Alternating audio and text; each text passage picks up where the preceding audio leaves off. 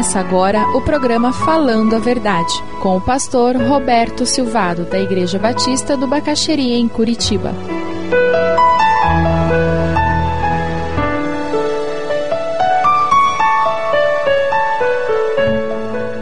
Jesus disse que existe um inimigo das nossas almas e que ele veio para matar, roubar e destruir. O problema daqueles que estão com o coração endurecido, como aquele solo por onde muitas pessoas passaram, caminharam, é porque o inimigo vem e toda vez que a semente cai, ela não consegue penetrar naquele coração. Porque existe alguém que controla aquele caminho. Muitas vezes nós vivemos como se não existisse essa dimensão espiritual e como se não existisse o inimigo das nossas almas que faz de tudo para nos separar desta palavra. O diabo sabe ele não tem dúvidas. Não é uma teoria na mente dele. Ele tem certeza que quanto mais tempo você gastar com essa palavra, mais perto de Deus você ficará. Ele tem certeza disso. E é por isso que ele nos engana e faz de tudo. É por isso que a maioria, quase que a totalidade das religiões do mundo, usam partes da palavra de Deus. Porque eles sabem que isso engana as pessoas. Mas ele distorce a palavra para desviá-las da verdade.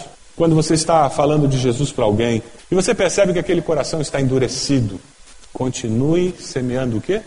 A palavra. A pessoa não quer ouvir nada, mas um versículo mandado no e-mail, se a pessoa lê, problema dela. Deixar um, um, versículo escrito na mesa com um bilhetinho, tem um bom dia, tira pedaço de alguém, mas continue semeando, porque um dia o inimigo não vai conseguir tirar aquela palavra. Amém? E é essa esperança que nos motiva a prosseguir. Sabe por quê? Porque quando a pessoa está com o coração endurecido como aquele caminho, ela se parece muito com ídolos falsos. O Salmo 135, 15, 18 nos fala sobre isso. Os ídolos das nações não passam de prata e ouro, feitos por mãos humanas. Têm boca, mas não podem falar. Olhos, mas não podem ver. Têm ouvidos, mas não podem escutar. Nem há respiração em sua boca. Tornem-se como eles aqueles que os fazem e todos os que neles confiam. É por isso que quando eu busco a palavra e através da oração eu repreendo o inimigo, aquele terreno endurecido pode amolecer. O seu coração já foi como um solo do caminho endurecido? Alguém falava de Jesus para você e você não ouvia, não prestava atenção, achava bobagem, isso é besteira, coisa de velho que não tem o que fazer, isso é religião. Seu coração já foi assim endurecido? Você já semeou a palavra em um coração que não retém? Você já teve essa experiência de dar Bíblia para alguém, a pessoa não querer a Bíblia, entregar um folheto, a pessoa rejeitar? A pessoa não quer saber de Deus, não quer ouvir de Deus? Versículos 5 e 6. Parte dela caiu em um terreno pedregoso, onde não havia muita terra. Logo brotou, porque a terra não era profunda. Mas quando saiu o sol, as plantas se queimaram e secaram, porque não tinham raiz. Veja o versículo 20 e 21. Quanto ao que foi semeado em terreno pedregoso, esse é aquele que ouve a palavra, logo a recebe com alegria, todavia, visto que não tem raiz em si mesmo, permanece pouco tempo. Quando surge alguma tribulação ou perseguição por causa da palavra, logo a abandona. Jesus usa uma situação que era muito comum para eles. Um terreno pedregoso. Quando tive a oportunidade de estar lá na Palestina, uma das coisas que mais chama a atenção são a, a, a quantidade de frutas que existem lá. É um contraste. Você vê a parte de Israel é verde, e você sai da fronteira de Israel, é quase um deserto. Acontece que do lado de Israel existem mangueirinhas pretas por todo o país.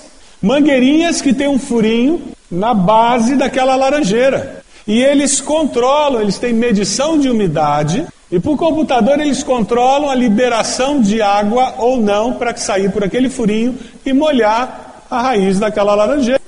Nós não sabemos o que é viver num país como esse que Jesus está falando. Então, o que acontecia? Aquela semente caía no terreno pedregoso e acabava crescendo, só que não tinha profundidade. Você conhece pessoas que não têm profundidade? Que são rasas, pessoas que são superficiais.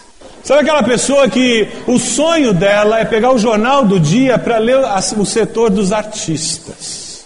Pessoas rasas, Pessoas que escolheram passar pela vida usando 1% do cérebro. E o pior é que você pode fazer essa escolha. Eu vou ser superficial. Sabe aquela pessoa que, que vem à igreja e ela não consegue refletir em nada do que ela ouve, canta. Pessoas que não têm profundidade em si mesmas, porque elas têm medo de se conhecer. Não descobriram que existe mais na vida do que aparências. Existem pessoas que são assim, superficiais, intempestivas, inconsequentes. O primeiro amigo que gozar de você dizer agora virou crente.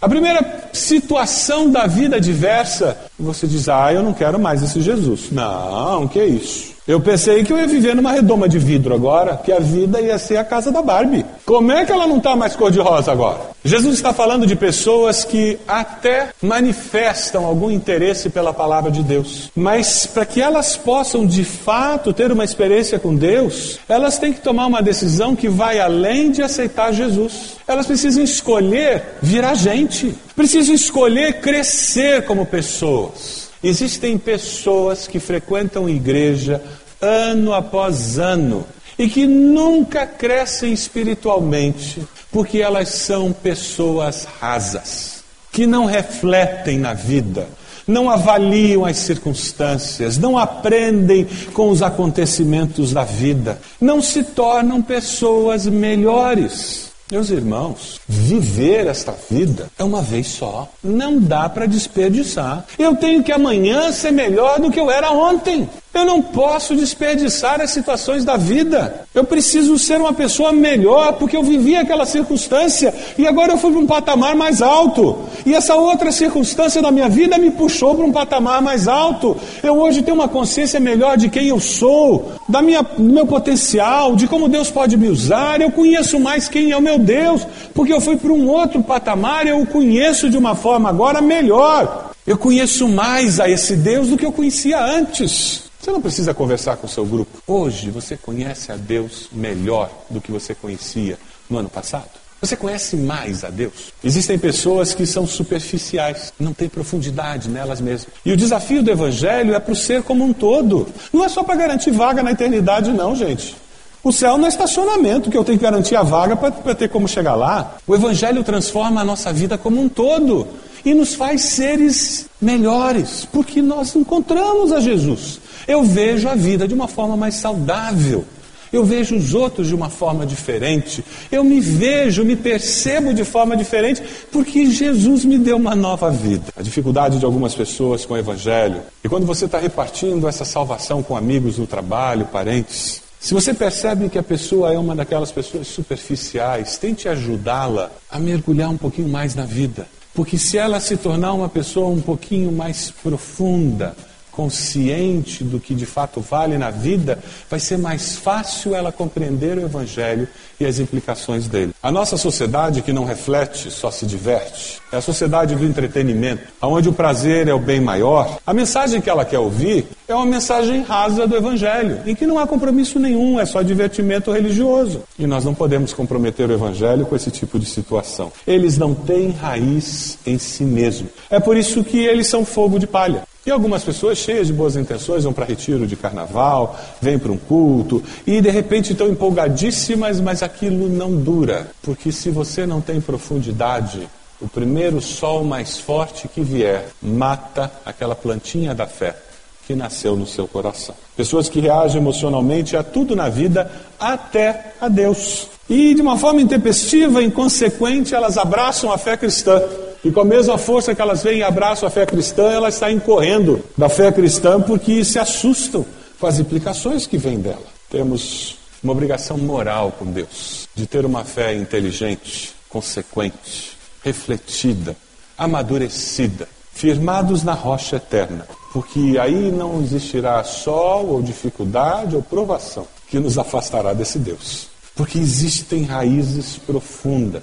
Nossa igreja tem sido privilegiada por ter sido uma igreja paciente, e é uma característica da nossa igreja. Algumas pessoas levam até 11 anos a serem batizadas, e a gente não desiste dela. Outras demoram menos, porque o ser humano é diferente, cada um de nós é diferente. Nós temos um ritmo diferente de lidar com as coisas. Mas o nosso ritmo, de maneira nenhuma, deve ser influenciado pela profundidade do nosso ser. Como foi o seu processo de conversão? Desde que essa sementinha caiu no seu coração até o momento em que você confessou a Cristo como Senhor e Salvador para valer. Até o momento em que você obedeceu a Cristo através do batismo.